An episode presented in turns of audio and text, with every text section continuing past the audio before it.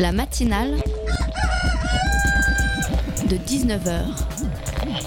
Et bah, c'est une émission qui parle de société, politique, euh, Culture alternative. On va aussi parler de sport, euh, de gens dans la rue. et l'actualité en règle générale. On va peut-être parler des corbeilles à linge pas en osier d'Auvergne. voilà, il y aura, il y aura des invités. Sociologues, des invités chercheurs. Les invités ne diront que des choses intelligentes. Ça va peut-être s'étriper un peu de temps en temps, mais La matinale de 19h, du lundi au jeudi jusqu'à 20h sur Radio Campus Paris. Faut-il brûler le code du travail? Alors peut-être que oui, puisqu'il va désormais être plus utile à caler des meubles à Bercy que à servir l'intérêt des salariés dans les tribunaux des prud'hommes. Le projet de réforme du code du travail, ça ne vous a certainement pas échappé, on ne parle plus que de ça que depuis euh, une semaine. Alors parmi les verrous que se propose de faire sauter notre pince monseigneur ministériel, j'ai nommé Myriam El Khomri, il y a les 35 heures, il y a la possibilité de faire des référendums d'entreprise et de court-circuiter les syndicats, et il y a aussi le fractionnement du repos hebdomadaire. Vous savez, c'est 11 heures entre le moment où vous finissez votre journée, où vous êtes rincé, et où vous en commencez une deuxième, euh, la tête dans le cul.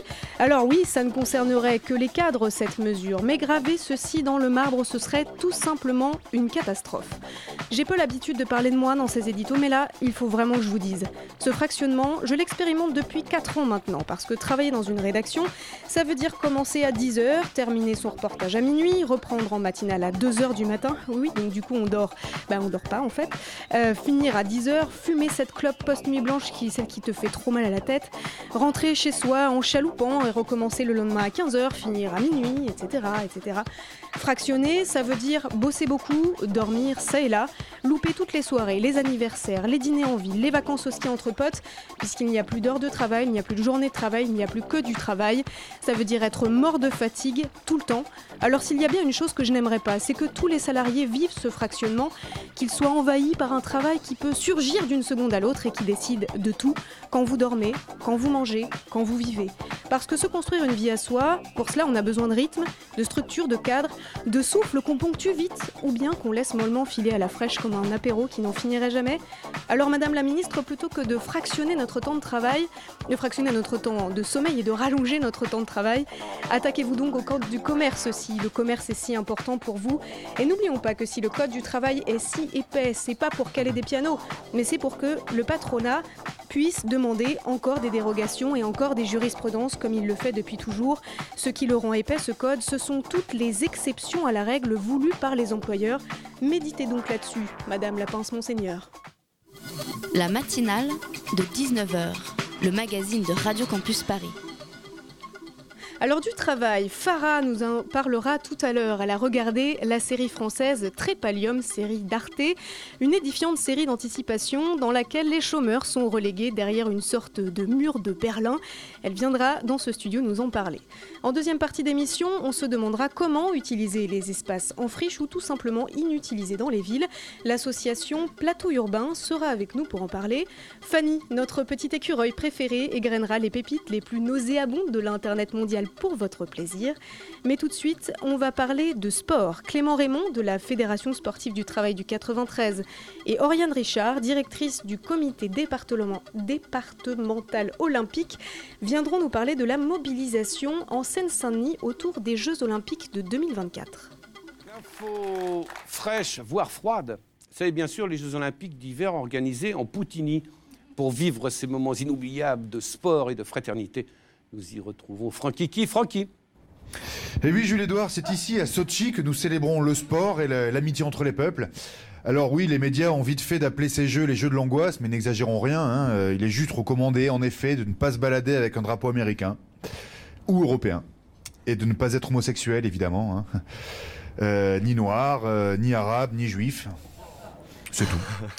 Voilà, c'était Groland, la vision des Jeux Olympiques de Groland. Alors, contrairement euh, à cette vision apocalyptique des, Jeux Olympiques, euh, Clément Raymond et Oriane Richard euh, portent un appel, pour la Seine-Saint-Denis, pour, la Seine-Saint-Denis, qu'elle soit, que ce département soit une terre d'accueil pour les Jeux Olympiques de 2024. Alors, la France n'a pas encore gagné le droit d'organiser ces Jeux, hein, puisque pour l'instant, il faudra attendre 2017 pour que la candidature soit sélectionnée On a le choix entre Budapest, Los Angeles et Paris. Euh, alors, bonsoir à tous les deux. Clément Raymond, bonsoir. Bonsoir. Vous êtes le coprésident de la FSGT 93, Fédération sportive et gymnique du travail en Seine-Saint-Denis. Et Oriane Richard, bonsoir. Bonsoir. Vous êtes la directrice du comité départemental olympique et sportif. Euh, première question peut-être euh, pour vous, pourquoi euh, vous avez ah, vous avez donc émis un appel pour que la Seine-Saint-Denis soit, terre d'accueil des Jeux Olympiques. Pourquoi cette expression de, terre d'accueil? Alors, euh, terre d'accueil parce que euh, la Seine-Saint-Denis, c'est euh, un territoire monde composé d'une population jeune et très cosmopolite, mais surtout un territoire très discriminé en matière sociale. Quand je dis social, c'est aussi bien la carence en équipement sportif.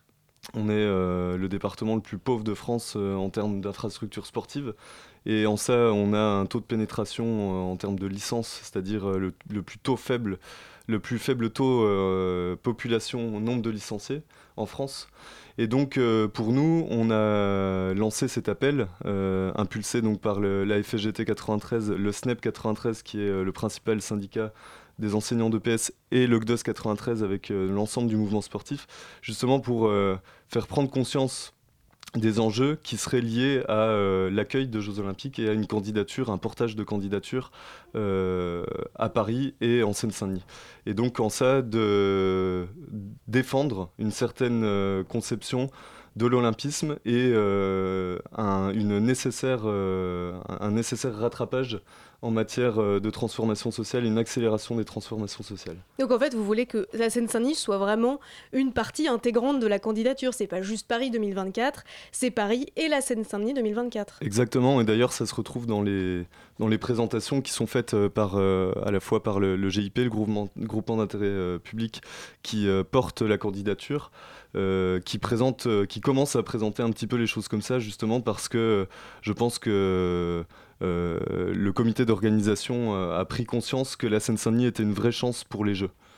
Qu'est-ce que ça peut apporter pour vous euh, au département ce, ce- voilà, que si, si effectivement cette, euh, ce département était intégré complètement euh, à la candidature des Jeux, euh, qu'est-ce que ça pourrait lui apporter concrètement? Alors, il est déjà intégré complètement euh, à la candidature, hein, puisqu'on a eu la présentation des sites euh, la semaine dernière à la Philharmonie de, de Paris. Et donc, euh, Et donc pas dans le 93 Parce que la Philharmonie, c'est à Paris.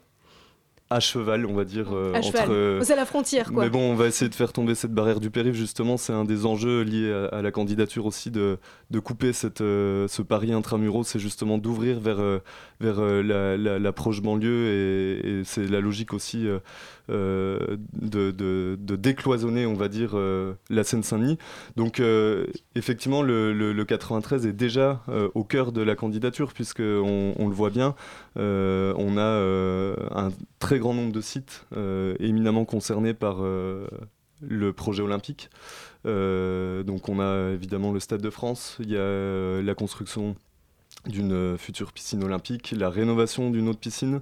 Où ça, la, la construction, ça m'intéresse parce que moi j'habite la Seine-Saint-Denis, donc euh, nous sommes les premiers concernés. Alors il y a encore serait, euh, euh, quelques discussions, mais euh, Aubervilliers ou Saint-Denis, euh, c'est encore en tractation. il y a quelques enjeux entre, les, entre les élus des, des villes. Oui, donc concrètement, ça apporterait un certain nombre d'infrastructures en fait. Voilà, des infrastructures donc également au niveau donc de l'accueil du village olympique, donc où il y aura tous les athlètes du monde entier et du centre des médias, où il y aura donc évi- évidemment là euh, euh, toute la presse internationale euh, qui seront transformés et c'est notre souhait également et on, défendra ça en, en logement. On sait également donc que le, que le département un fort besoin de développement rien de logements mixtes, sociaux, euh, comme, euh, comme euh, le, voilà, de logements mixtes dans, dans sa globalité.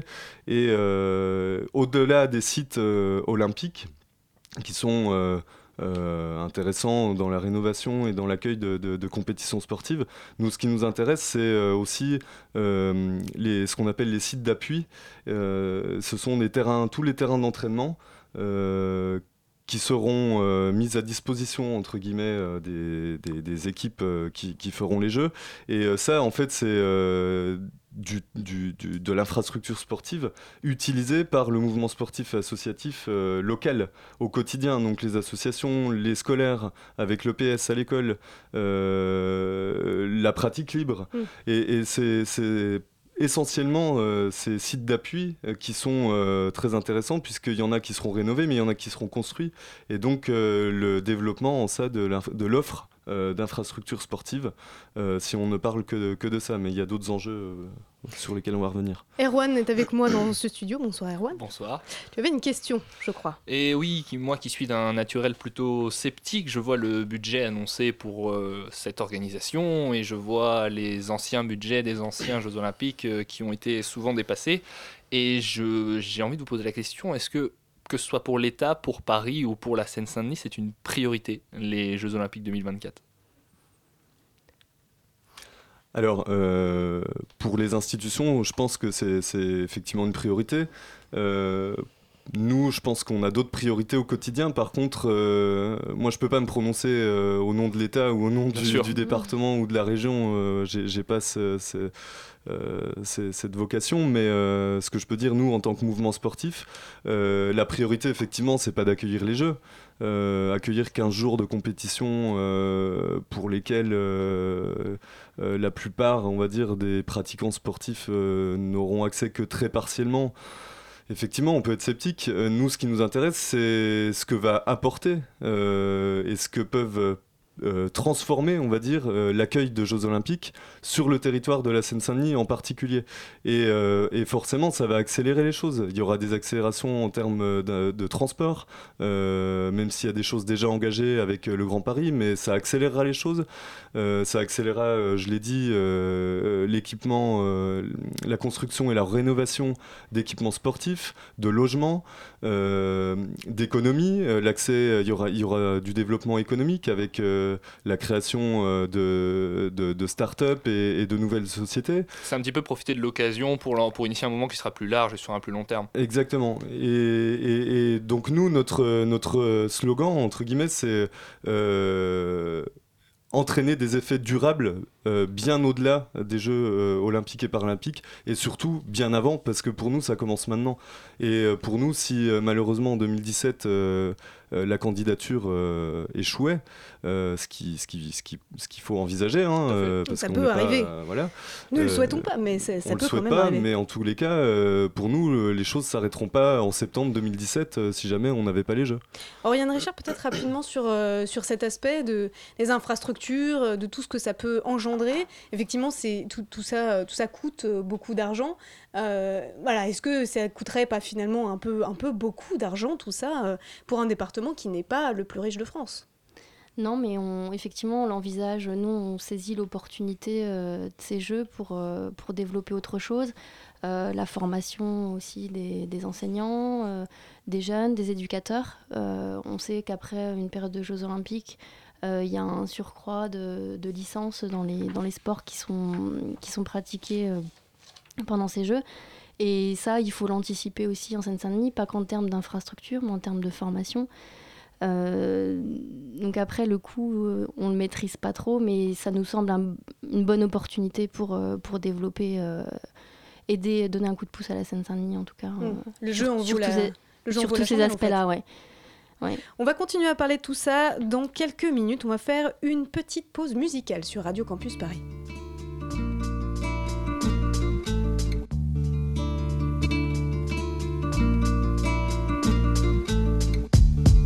La matinale de 19h, du lundi au jeudi jusqu'à 20h sur Radio Campus Paris. Je fais pas semblant de chuter comme Sonny Liston face à Ali. Pas d'échappatoire, je suis un insomniaque face à un lit. La vie ne chante pas en cœur, donc j'écris peu de refrains. Si mes textes sont courts, ce n'est qu'un leurre de fin. Pour me souvenir où j'en suis, j'écorne le haut d'une page. Me situe quelque part dans le halo d'une tâche. Anonyme, j'ai plus de mots, mais je glisse pareil. Vous offre de mes digressions d'ici que je disparaisse. Je traîne dans Lyon, un caf avant d'aller au taf. Songe à me barrer autre part, fini fané au tram. Puis je compte les secondes au milieu d'autres d'année. Toucherais même pas 1% de mes rêves, faut d'années. J'fumerais bien une clope pour m'occuper les mains. Parmi vous, je suis gêné, je voudrais retrouver les miens. Si l'existence est un voyage, pourquoi pas se parer Je sais pas si Dieu existe, mais il doit bien se marrer. Nos visages vieillissent, mais les cheveux blancs me vont bien. Tu veux te séparer ton spleen, dis-moi, tu le vends combien? Je vis un peu mieux quand l'inspiration m'atteint. Étrange comme écrire sur la mort à 4h du matin.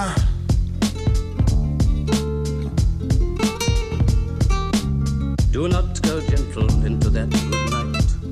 Old age should burn and rave at close of day. Rage, rage against the dying of the light. Every time I tried, I failed, but never quit. Just getting by on my charm and sharp wits, I push and persist. Trying to make that hit, cause with the in crowd, I just don't fit. Sorta like a misfit, cast to the side. Got too much pride and I have to provide, so no other fucking way. Giving up on my dreams, no motherfucking way. Niggas ask me in the hood, yo, Jukes, you still rapping? Bitch, I just came off tour making it happen. They only recognize the mainstream movement. Underground rappers like I made no improvement. Another washed up artist trying to come up. Noose around the neck of my career left hung up. Out the dry, you bout to fly. With wings on your back, shot down out the sky. I'm a legend.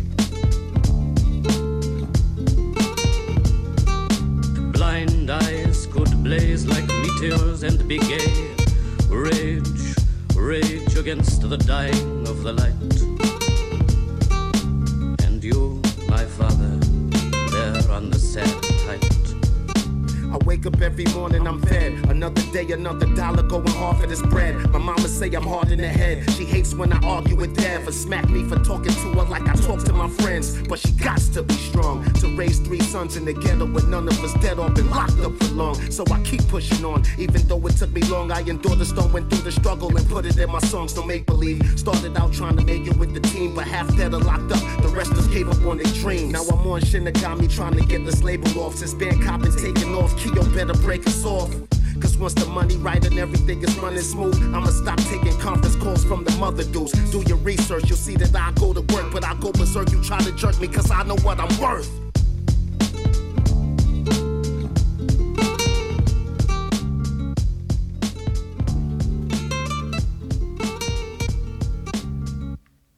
Et vous écoutiez 1% de Lucio Bukowski et Kyo Itachi sur Radio Campus Paris. Ah, nous n'avons pas de virgule, alors je fais des gestes dans le studio pour rien. Euh, c'est pas grave, nous sommes toujours en studio en compagnie de Clément Raymond, le coprésident de la FGT 93, Fédération sportive et gymnique du travail en Seine-Saint-Denis, et Oriane Richard, directrice du comité départemental olympique et sportif, pour parler des Jeux olympiques de 2024. Oui, tout à fait. Et la FSGT 93 représente euh, environ en Seine-Saint-Denis, arrêtez-moi si je me trompe, une 200 clubs et à peu près un peu plus de 15 000 licenciés. Un petit peu moins maintenant, mais euh, on est dans cet ordre de grandeur. ouais. Et euh, on sait que l'organisation, enfin, les grands succès euh, nationaux lors de grandes compétitions comme les Jeux Olympiques entraînent souvent une hausse de, des- du nombre d'adhésions aux associations sportives. C'est des choses aussi que, que vous attendez pour, dans l'éventualité où Paris pourrait organiser les Jeux? Oui, alors c'est c'est pas notre, on va dire notre revendication première, euh, mais néanmoins c'est sûr que à, chaque euh, accueil de grandes compétitions euh, sportives internationales en France, il y a eu euh, cet effet levier dans les associations sportives avec un engagement plus important en termes de licence euh, dans là où les disciplines euh, qui, étaient euh, organisées en, compétition internationale. Donc c'est sûr que ça, on, bah, prendra, hein, mais, euh, on va dire que c'est pas l'objet premier euh, de notre appel à la mobilisation. Ça peut être aussi un mouvement qui sera initié par euh, quelques figures euh, issues de la Seine-Saint-Denis qui ont réussi dans le sport. Je pense notamment euh, au champion du monde 2014 de lutte, si je ne me trompe pas, qui Mhm. a rejoint votre, votre, votre mouvement. C'est les- vie, d'ailleurs, il s'appelle. Tout à fait. Et c'est une figure à laquelle aussi les jeunes en Seine-Saint-Denis peuvent s'identifier pour s'engager justement dans cette voie associative et sportive. Ouais, tout à fait. Donc nous, notre, notre démarche, c'est euh, que l'appel euh, soit signé euh, par euh, les citoyens, euh, donc euh, au sens très très large du terme, hein, euh, au niveau de la Seine-Saint-Denis, mais au niveau de la France et au niveau international, puisque là on, en- on entame une démarche de mobilisation aussi internationale avec nos partenaires sportifs internationaux dans différents pays. Et ce qu'on souhaite aussi, c'est qu'il soit porté par des figures du sport, du milieu artistique, euh, de la politique, donc euh, avec euh, des, différentes personnalités. Donc effectivement, Mélonin Noumonvi, qui est champion du monde de lutte, porte avec nous cet appel à la mobilisation. On a Sarah Ouramoun également, qui est pour la, septième ou huitième fois championne de France de boxe et qui est sur le point de participer aux Jeux de Rio, qui a été championne du monde, championne du monde en 2008, je crois. Euh, voilà, donc on a euh, Daniel Costantini, ancien entraîneur de l'équipe de France de handball de 85 à 2001. On a voilà, plusieurs figures euh, sportives, politiques également, avec Monsieur Mm. Troussel, le président du département de la Seine-Saint-Denis, qui... euh, Marie-Georges Buffet aussi, Marie-Georges ancienne Buffet, ministre ancienne des ministre des Sports. Voilà, donc ça, effectivement, dans l'idée de bah, d'élargir un maximum euh, et puis en ce qui concerne les sportifs à ce que les, les jeunes et la population s'identifient également aux personnes qui nous soutiennent. Justement, ça c'est un enjeu, un enjeu capital puisque euh, la plupart des, des- des sites sportifs euh, sur le, le 93, en tout cas je pense au Stade de France, euh, qui est le gros complexe sportif dans lequel il se passe les plus gros événements sportifs de toute la Seine-Saint-Denis, c'est pas les gens de la Seine-Saint-Denis qui y vont. La plupart, ce sont des gens de l'extérieur qui viennent assister à des compétitions sportives. Est-ce que vous craignez pas que pour les Jeux Olympiques, ce soit un peu le même effet? C'est-à-dire que les gens vont venir assister aux compétitions, mais finalement, ça concernera pas forcément la population, les habitants euh, du 93. Euh, comment vous allez faire pour, pour dépasser ça? Oriane Richard, peut-être sur cette question? Oui, donc c'est pour ça qu'on lance cet appel et puis que que nous on souhaite euh, revendiquer et puis soutenir et puis donner notre avis aussi sur les, les sites d'entraînement. Euh, Donc vous allez aller directement sur les sites d'entraînement pour faire... euh, on essaye, on, essaye de, on propose des choses en fait pour que, pour des sites d'entraînement soient, aussi en Seine-Saint-Denis, euh, en fonction des besoins euh, actuels et futurs euh, pour les licenciés et pour les futurs licenciés. L'enjeu, nous, il est plutôt justement sur les petits complexes euh, qui vont permettre aux licenciés d'aller s'entraîner. Les petits Euh, complexes, concrètement, c'est quoi euh, C'est pas, des petites piscines de- municipales ou euh, des oui, gymnases ou, ça- ou- ou un gymnase où on peut faire à la fois de la gym ou du volet ou, ou voilà et, et justement les, les prévoir de manière à ce qu'ils puissent accueillir un maximum de personnes que les infrastructures euh, soient faciles d'accès pour la population en termes de transport en commun mais aussi de mobilisation de, douce euh, trans- tout ce qui est transport en vélo, à pied, euh, en roller. Euh, donc voilà, l'i- l'idée c'est de, de aussi de ne pas oublier ces sites d'entraînement qui seront importants pour nous et beaucoup plus utilisables qu'un stade de France. On- euh, Le club de Poussin Bah, il n'est pas question de construire un deuxième stade de France. quoi, Voilà, exactement, enfin- Déjà, le stade de France et le Parc des Princes, fait déjà bien assez de bruit comme ça. Euh, Sachez-le, quand on habite à proximité, c'est assez pénible. Ouais. hein. Mais pour, euh, le, pour la population, voilà, l'enjeu c'est ça, Est-ce que vous pensez que ça peut prendre Parce que pour l'instant, les derniers sondages qui existent, bon, commandés par euh, le comité olympique, donc toute proportion gardée, mais enfin, sont quand même des sondages officiels. Le dernier a, a été publié la semaine dernière, hein, mardi dernier.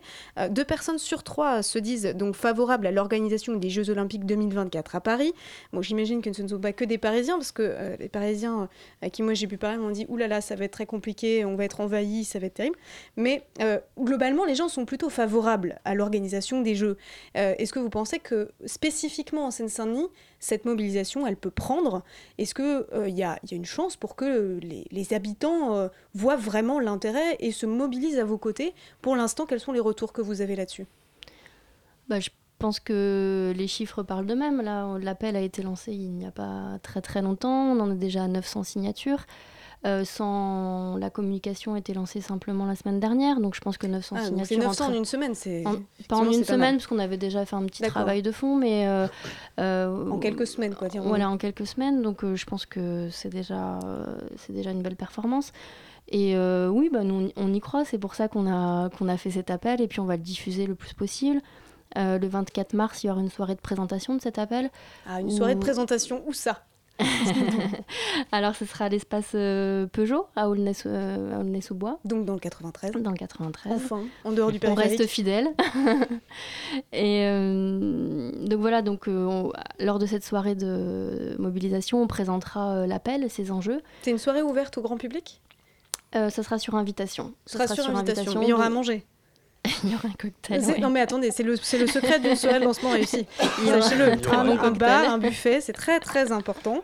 Ce Euh, qu'il faut donc- savoir peut-être, euh, c'est que les personnes qui seront invitées seront euh, les signataires de l'appel. Donc euh, les personnes intéressées pour assister à cette soirée. Donc, si vous voulez manger gratuitement, l'appel, signez l'appel. euh, elles pourront assister euh, normalement à cette soirée. Elles seront, nous on invitera euh, potentiellement. On s'était dit qu'on invitait tout le monde et qu'on limitait après à 300 personnes, qui est notre capacité d'accueil maximum. et qui se déplaceront jusqu'à Aulnay-sous-Bois.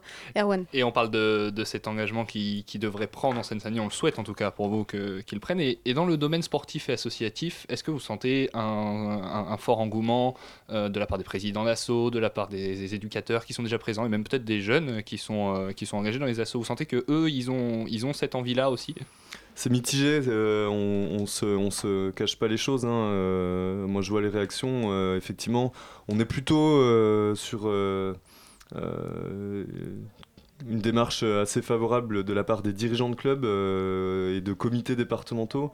Par contre, euh, quand on est plutôt sur les éducateurs, euh, les pratiquants euh, et la population euh, qui n'est pas forcément directement concernée par le sport et, par ces enjeux, euh, enfin en, tout cas qui n'a pas conscience des enjeux euh, qui sont liés euh, à, tout ça, euh, on se rend compte que voilà, les gens euh, ne sont pas forcément très favorables euh, et pour eux, euh, ça les dépasse. Parce que 2024, c'est loin, parce que euh, ils ont la représentation des précédentes candidatures qui euh, ne se sont pas très bien passées tout le temps. Mais vrai. par contre, il y a des candidatures qui se sont très bien passées. Barcelone, par exemple, euh, euh, les JO de Barcelone, ça a été euh, un formidable catalyseur pour, pour la ville et la, et la région. Euh, voilà, donc... non, ce que je voulais dire par rapport à la mobilisation, c'est que... Il faut, euh, il, fait- il faut faire prendre conscience aux, aux gens euh, des enjeux liés à cette candidature et surtout faire pointer du doigt euh, que ça va répondre à leurs principales préoccupations du moment. Et comment on fait? Et comment on fait? Bah, C'est l'appel déjà, en mettant noir sur blanc bah, ce que ça peut apporter. Euh, et puis euh, c'est euh, la mobilisation de terrain, c'est expliquer, faire un travail de pédagogie en, débattant avec les gens, en échangeant avec eux, en créant des comités locaux, chose qui, qui, est là un- une de nos perspectives. C'est les associer pleinement à la candidature. Et euh, l'olympisme, en fait, c'est pas euh, l'affaire du CIO et du CNOSF et de l'État, c'est l'affaire de tout le monde.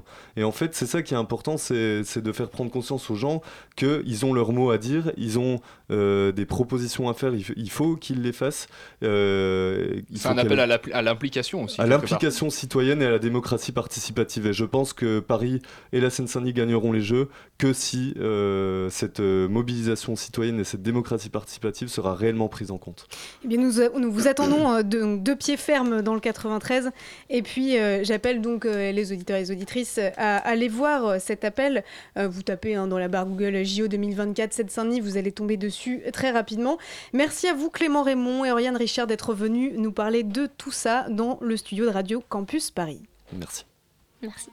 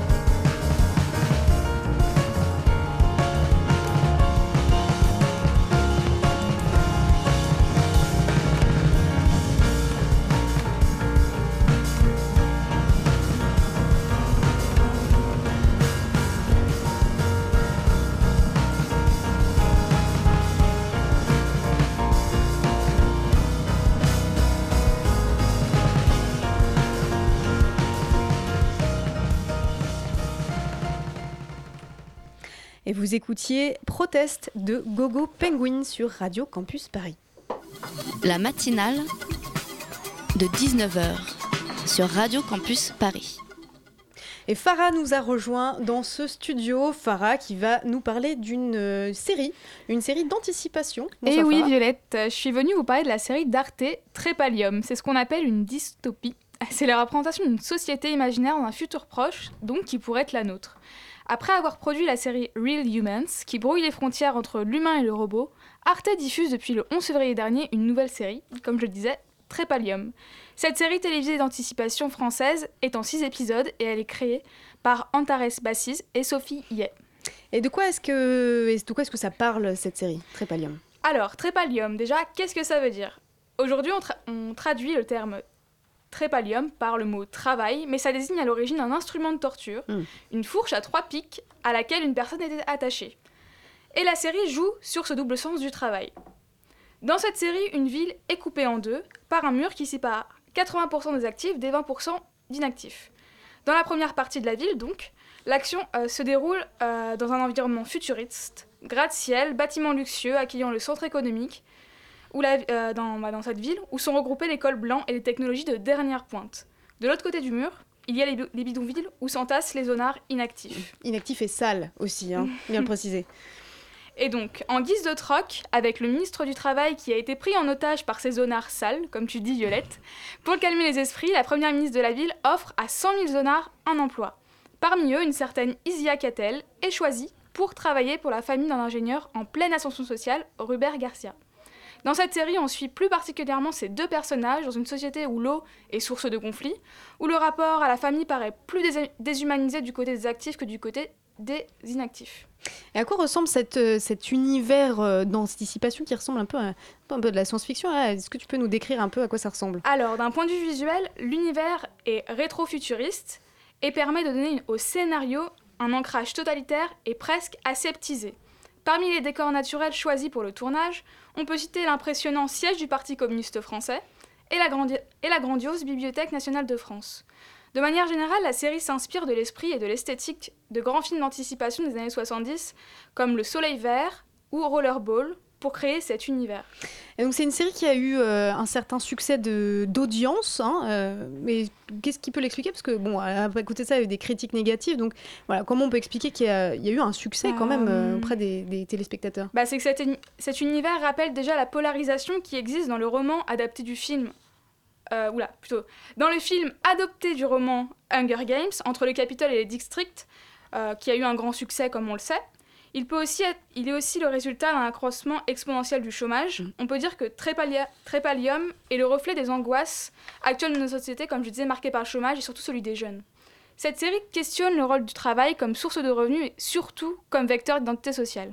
En clair, ne pas être en activité revient à ne rien être du tout. Cette pression conduit à des burn-out, des suicides et même des meurtres du côté des actifs. Au-delà de la réflexion sur le travail, Trépalium amorce une critique du capitalisme que le réalisateur présente comme l'aboutissement d'un monde ultralibéral. Un monde qui fait peur. hein. Et oui, et d'autres enjeux s'invitent dans le débat comme la possession des richesses par une partie infime de la population, de, comme le souligne, euh, ou la, ou la robot- robotisation de la société, pardon, voire l'ubérisation de certaines professions. Cette série annonce un- aussi une certaine modernisation des séries à la française. Arte a fait ce pari réussi d'aller au-delà des petites intrigues policières, ciblant la ménagère de moins de 50 ans et a franchi ainsi un nouveau cap. Est-ce que tu nous conseilles cette série? Eh oui, vous pouvez euh, trouver cette série sur le site d'Arte, mais dépêchez-vous car elle ne sera bientôt plus disponible et qu'il n'y aura pas de saison 2. Ah, mais je vous la recommande également parce que je l'ai vue aussi et malgré toutes les critiques négatives, faites-vous votre propre idée. euh, vraiment, enfin, il y a vraiment de quoi contenter tout le monde, les amateurs euh, de films de science-fiction, les amateurs de, de récits. Enfin, il y en a vraiment pour tous les goûts. Merci beaucoup Farah pour, Ah, cette, rien, Violette. pour cette chronique et, et nous allons écrire massivement à Arte pour qu'il nous fasse une saison 2. Merci à toi et euh, bah voilà, on va recevoir très vite nos invités suivants sur Radio Campus Paris. La matinale de 19h. Le magazine de Radio Campus Paris. Du lundi au jeudi jusqu'à 20h. Et nous recevons euh, dans ce studio des membres de l'association Plateau Urbain. Il y a donc euh, avec nous Simon. Bonsoir Simon. Bonsoir. Et Jean-Baptiste. Bonsoir. Bonsoir, ça j'ai bien retenu les prénoms. Euh, J'avais peur de vous confondre. Euh, votre association est composée d'urbanistes, de géographes, d'architectes, euh, parce que vous avez un projet, un projet dans la ville, celui d'utiliser les espaces vacants. Les espaces vacants, alors sont-ce des immeubles, des habitats, des anciennes usines, des friches, des poney clubs, je ne sais pas, vous nous direz tout ça.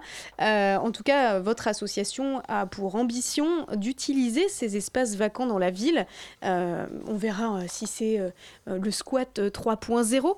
Euh, Est-ce que vous pouvez, dans un premier temps, nous dire quels sont ces fameux espaces vacants dont votre association s'occupe aujourd'hui? Alors les espaces vacants on va s'occuper euh, sont avant tout des espaces tertiaires. Donc on a fait tout un travail d'analyse qui portait en fait sur le bureau à Paris. Et Donc Des espaces de bureaux euh, des espaces de bureaux vides. Après, on a étendu notre réflexion à tout type d'équipement, euh, type activité, qui pourrait, qui pourrait être vacant en fait. Donc ça veut dire, euh, ça peut être des anciennes usines? Ça peut être des anciennes usines, un ancien Mm. hôpital, une crèche, tout type d'espace qui est vacant et qui sera bientôt détruit. Vous avez fait un, un premier, est-ce que je ne sais pas si c'était la première étape, mais en tout cas ça, ça apparaît comme tel sur votre site. Euh, Il y a un projet de grande ampleur euh, au Grand Voisin. Est-ce que vous pouvez nous parler un petit peu de, de ce projet qui est assez, euh, assez excitant quand même, je veux dire? Alors le projet des grands voisins, c'est, ça s'est construit autour de l'association Aurore. Donc l'association Aurore, c'est une association qui fait de l'hébergement d'urgence.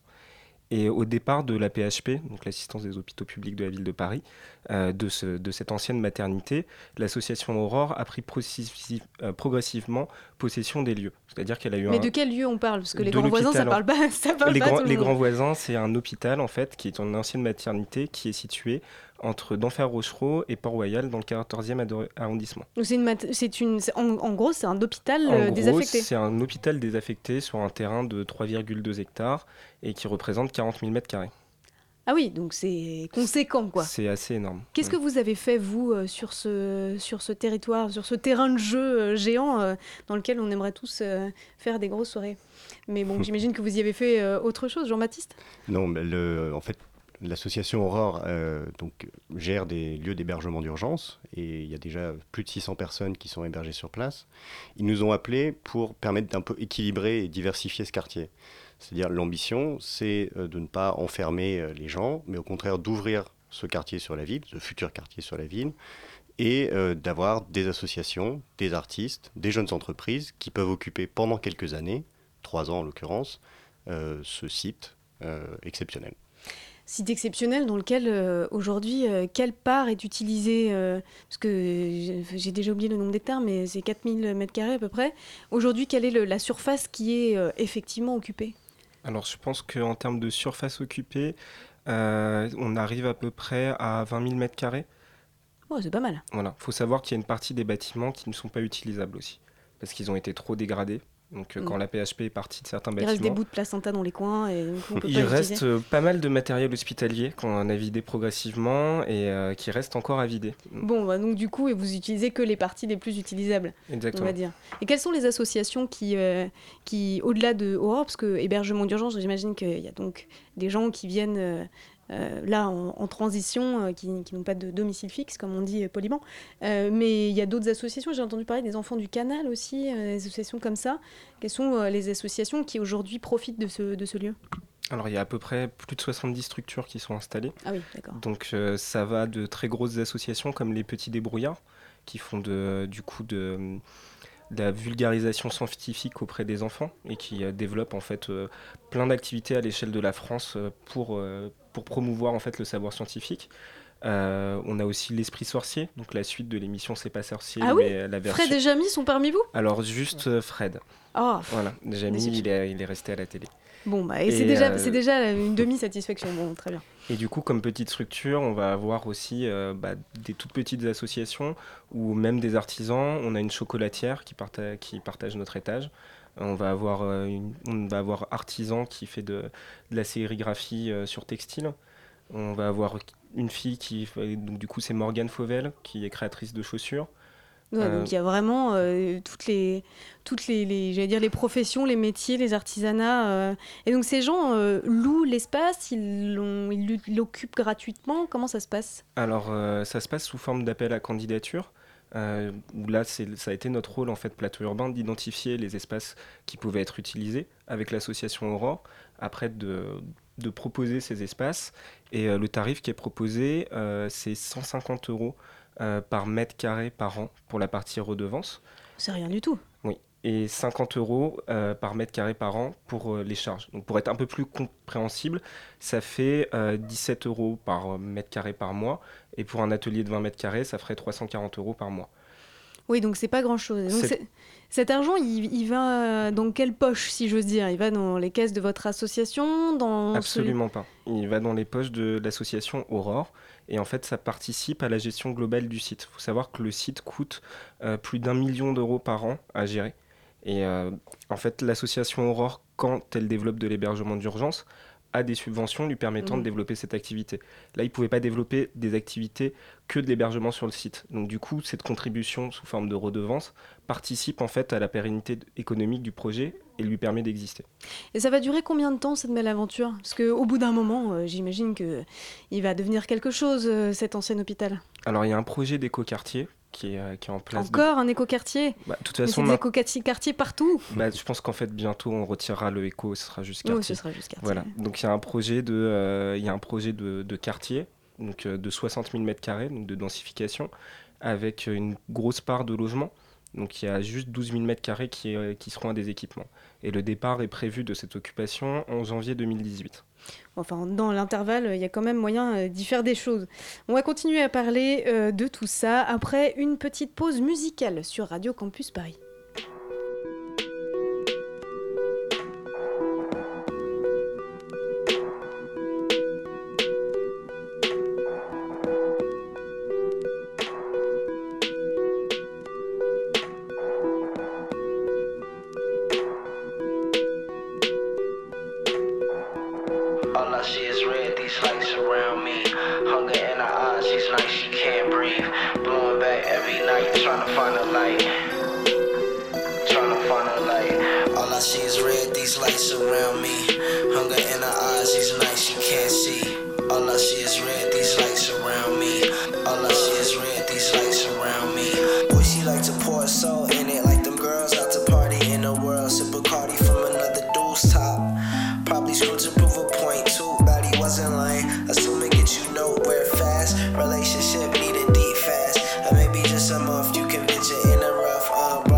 tough like it's nigga.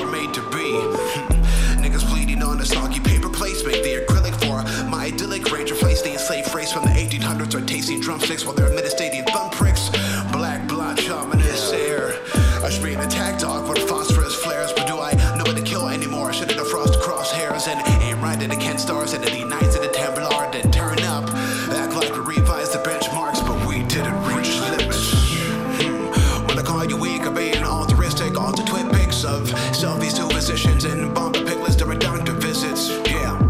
And I add a song lemon to looking for these real niggas to walk the stage, but they shine and Lennon, they done lemon when the song's ending. So study this like it's pre med. Even though I'm bad shit and at risk, and I can only see red. All I see is red, these lights around me. Hunger in her eyes, these nights she can't breathe. Blowing back every night, trying to find a light. Trying to find a light. All I see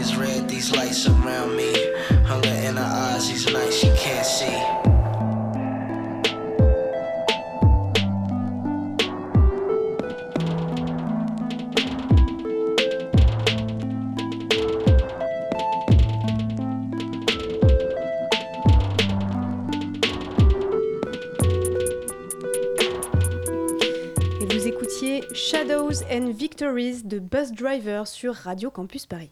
La matinale de 19h du lundi au jeudi jusqu'à 20h sur Radio Campus Paris. Et nous sommes toujours en studio avec Simon et Jean-Baptiste de l'association Plateau Urbain pour parler des espaces vacants et de ce qu'on peut en faire euh, en tout cas pour l'instant sur Paris et puis peut-être un jour euh, dans le monde et dans l'univers entier. Euh, donc le premier, enfin le gros projet sur lequel vous avez travaillé et dont nous parlions il y a quelques minutes, c'est au Grand Voisin, donc cet hôpital désaffecté dans Paris. Euh, il y a plein d'associations qui y sont, on y fait plein de choses, de l'accueil de personnes sans domicile fixe, etc. On y fait aussi la fête, d'après ce que j'ai compris? Oui. Il y a... Donc en fait, on est trois associations qui pilotent le projet. Donc euh, l'association Aurore qui est le gestionnaire. Nous, en fait, on a aidé et on accompagne l'association Aurore dans tout ce qui est appel à la candidature pour euh, sélectionner les structures qui vont euh, venir sur le site. Et il y a une troisième association qui s'appelle Yes We Camp, qui est une association marseillaise et qui est chargée de l'ouverture au public du site et euh, de la programmation événementielle et aussi de la construction en fait d'équipements publics pendant la durée d'occupation. Donc là, ils ont un très beau projet qui devrait sortir, qui est de construire un banya sur le, sur le site. Un quoi? C'est euh, c'est des bains russes donc, Aïe, qui aïe, seront disponibles. C'est quoi des bains russes? Parce que Euh, c'est un- les bains turcs, mais les bains russes. euh, Bah, c'est un bain très chaud en extérieur. Mhm. Et euh, donc, il fonctionnera sûrement de Avec de la neige artificielle pour faire Voilà, russe. histoire d'être bien bio. Très bien. Et, euh, et qui vont ouvrir pas aussi- très très COP21, mais, euh, mais ça a l'air et qui vont cool. ouvrir un camping cet été aussi. Donc, on pourra aller Yes, camper camp. dans Paris. Donc euh, les auditeurs et les auditrices sont prévenus. On peut donc aller faire euh, la fête dans des bains russes dans un hôpital désaffecté dans Paris. Euh, bah écoutez, je pense que s'il n'y a pas de succès avec ça, je ne sais pas comment il faut faire. Au-delà des grands voisins, vous faites quand même autre chose en surfant sur le site de votre association. On- voilà, vous se rend compte que vous avez un projet beaucoup plus large qui est d'utiliser les espaces vacants dans la ville pour pouvoir les attribuer à des associations, à des organisations, euh, je ne sais pas. Euh, quel est le, le, principe C'est-à-dire que pour l'instant, la mairie de Paris fait déjà un peu ça sur les espaces vacants, notamment euh, sur euh, des immeubles, c'était le cas pour la miroiterie notamment.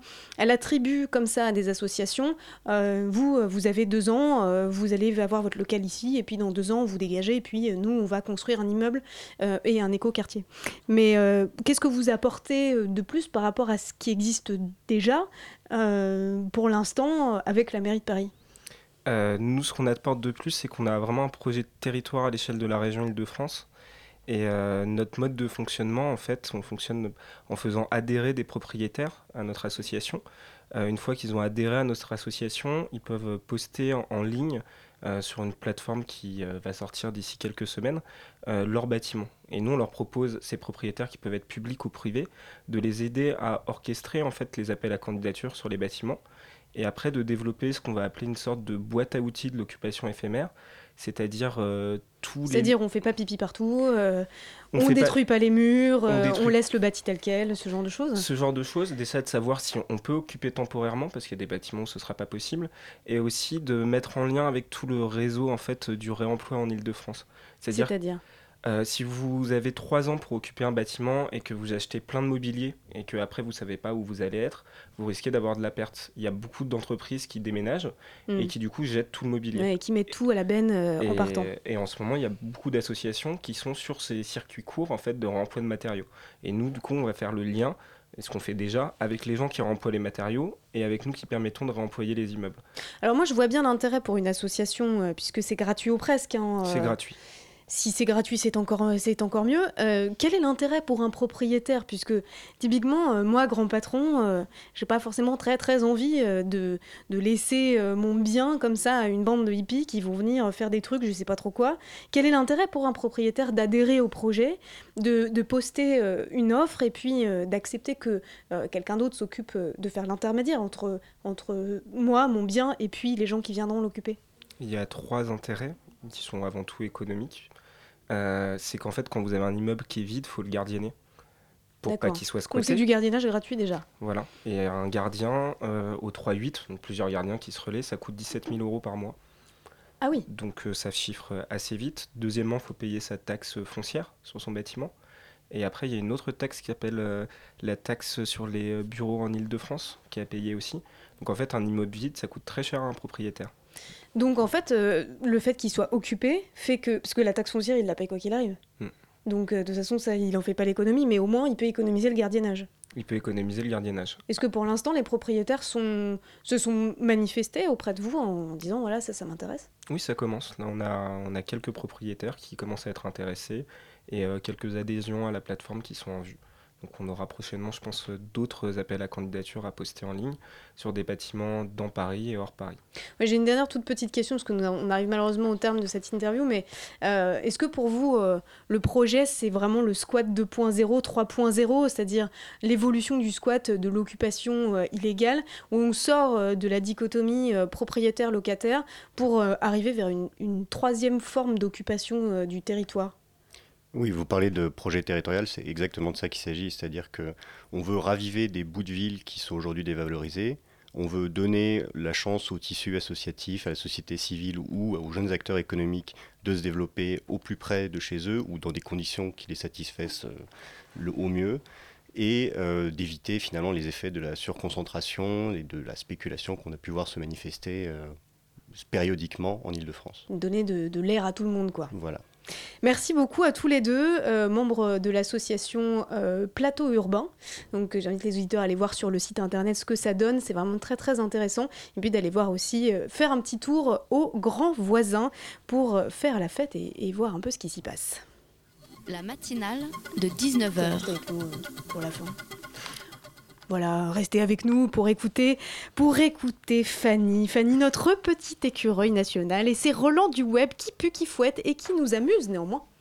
Tout à fait, n'est-ce pas? Pourquoi l'écureuil? Je me sens un Mais parce petit que tu peu- glanes, tu- Ah oui, d'accord. tu- tu- tu- Je pensais que voilà. c'était physique et j'a- j'allais mettre à pleurer. Non, non, je Mais, me euh, permettrai pas. Jamais d'attaque sur le physique, Mhm. Fanny, jamais. Ok, donc les relents du web, oui, donc la revue de web un peu pourrie, hein, avec des trucs dont tout le monde se fout. Euh, tout d'abord, je voulais vous parler d'un petit jeu chronophage que j'ai trouvé. Il est indispensable, du coup, puisqu'il est chronophage et inutile. Ah s'appelle Leo's Red Carpet Rampage. Est-ce que vous en avez entendu parler? Pas du tout. Eh bien, en fait, il met en scène, je vois un petit oui là-bas au loin. en effet. En fait, il met en scène notre ami Leonardo DiCaprio à la poursuite de, de son Oscar. C'est une course à Ah l'Oscar pour lui. Donc, il y a un Oscar sur la droite. Vous êtes Léo sur la gauche et vous devez courir, voilà, sans fin. Vous avez des obstacles au milieu de votre, chemin- des icebergs hein, qui viennent de Titanic, euh, des paparazzis, tout ça. Et il y a des petits bonus, voilà, pour gagner des points pendant le jeu. Euh, il faut par exemple, euh, vous savez, cette scène du Loup de Wall Street où il doit ramper jusqu'à sa voiture. Bah, vous devez ramper jusqu'à la voiture.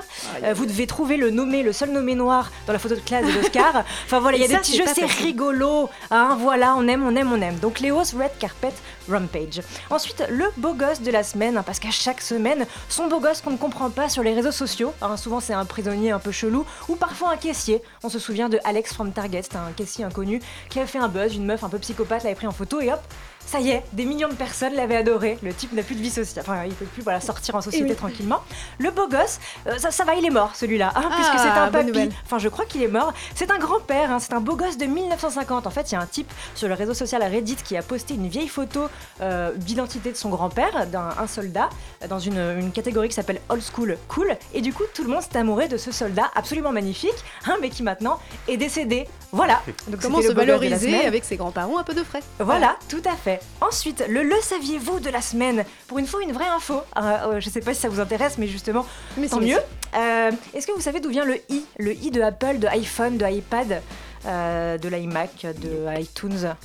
Et non. Et vous ne vous êtes jamais posé cette question et, Et je suis non. contente. Et voilà. En fait, ça vient d'une, de, enfin, ça vient de Internet. En fait, ça veut dire, ça vient de Internet. Mais la keynote- avec un i internet. n'est-ce pas? Oui. Donc c'est bah, c'est un i. Je comprends pas. i Internet, i iMac. C'est un Mac qui va sur Internet en fait. C'est à l'époque, Ah. tu vois, de l'émergence voilà de l'Internet. Steve Jobs du coup avait créé ce truc-là pour que les gens comprennent que leur ordinateur allait pouvoir aller sur Internet. Donc voilà. Du coup c'est resté. dit i, du coup j'ai vu un e, mais en fait c'était un i. C'est parce que tu es trop euh, bilingual. Mm, voilà je pourquoi. pense que c'est ça. Et du coup, oui, donc ça vient de, euh, ça vient, ça vient de Internet. Euh, ça veut dire aussi individuel, instruire, euh, informer et inspirer. Voilà. Et imbécile aussi, non Pas du tout. Oh, pardon. Mais tu pourras le replacer dans Mais une conversation. Je sens que tu es mauvaise langue. Oh, et c'est pour ça qu'il n'y en a plus dans les nouveaux produits Apple parce que maintenant on n'a plus besoin de savoir que le, le produit va sur Internet. C'est une évidence. Bah, C'est ça que s'il va pas sur Watch- internet, euh, pff, tu, le- tu le fous à la poubelle. Bah quoi. tout à fait. C'est pour ça que ce n'est pas l'iWatch mais bien une Apple Watch. Et vous êtes content de l'apprendre. Je le Tout vois fait. sur vos visages radieux. Ensuite, euh, l'info 50 nuances de grès. Ça aussi, ça va vous faire plaisir. De la semaine, c'est la sortie de Kik Kink BNB. Vous avez entendu parler Non. Non, non. C'est le Airbnb euh, des plaisirs sexuels un petit peu vicieux. Ah non, non, voilà. non, non, non, Donc kink, c'est de l'argot. hein, ça veut dire préférence sexuelle inhabituelle, n'est-ce pas? Et en fait, c'est c'est un Airbnb qui vous permet de réserver des endroits chelous de type euh, donjon, manoir, cellule de prison. Voilà, Euh, vous avez aussi des critères de sélection, vous savez, genre sur Airbnb, tu peux euh, choisir d'avoir une machine à laver, une baignoire, tout ça. Et bien là, tu peux choisir sextoy, euh, espace nudiste, objets divers et variés un petit peu étranges. Tu peux choisir euh, viol. Tu peux choisir tout ça, ou pas, ou- orgie, c'était quoi? Je l'ai pas noté, je pensais pas vous en parler. Orgie à plusieurs, je crois. En Donc fait, c'est les là, pires plans. C'est le pire truc que tu puisses avoir quand t'as un Airbnb, mais officiel. Eh Enfin, bien écoute, vrai non. Et parce qu'il y a 10 000 personnes déjà qui suivent ce truc-là, donc c'est quand même fou. Pour l'instant, c'est que aux États-Unis, mais là, ils sont en train de, de s'attaquer à l'Europe. N'est-ce pas merveilleux? Trop génial. Et enfin, les articles les plus improbables que nous avons vus cette semaine. Euh, tout d'abord, mécontente de sa coupe, une Californienne tente d'abattre le coiffeur. Ah, mais elle a bien raison. En même temps, je la comprends. Moi oui, aussi. tout à fait. Ensuite, aveuglé par un chagrin d'amour, un éléphant défonce 19 voitures en Chine. Ok. Ah, Qu'est-ce qu'il fout là je- je sais pas. Il s'est baladé, puis il a cassé des voitures, parce qu'un autre éléphant a s'est occupé de sa, femme, sa femme éléphant, voilà. Et ensuite, Grande- Grande-Bretagne, deux points, ivre, ils abandonnent un tricératops au milieu de la route. Formidable. C'était un tricératops en plastique, évidemment, je vois que ça t'a pas du tout intrigué. Bah pff, non, Tu sais que j'étais encore sur l'éléphant, mais Bon. j'étais encore sur l'éléphant, mais, mais mais je vais méditer là-dessus euh, grandement. Merci à toi, Fanny, pour ces, euh, ces petites euh, noisettes nauséabondes du web. Et en guise de conclusion, je passe la main à nos amis et confrères de la bouquinerie. Hello Ce soir, dans la bouquinerie, on a prévu de faire une grosse teuf. On va fêter le non-anniversaire de Raoul Haussmann, qui est un dadazof, un dada de Berlin. Mais à tes souhaits, évidemment, nous suivrons ça avec grande attention parce que je n'ai rien compris. Euh, nous, on se retrouve demain pour la matinale de 19h sur Radio Campus Paris.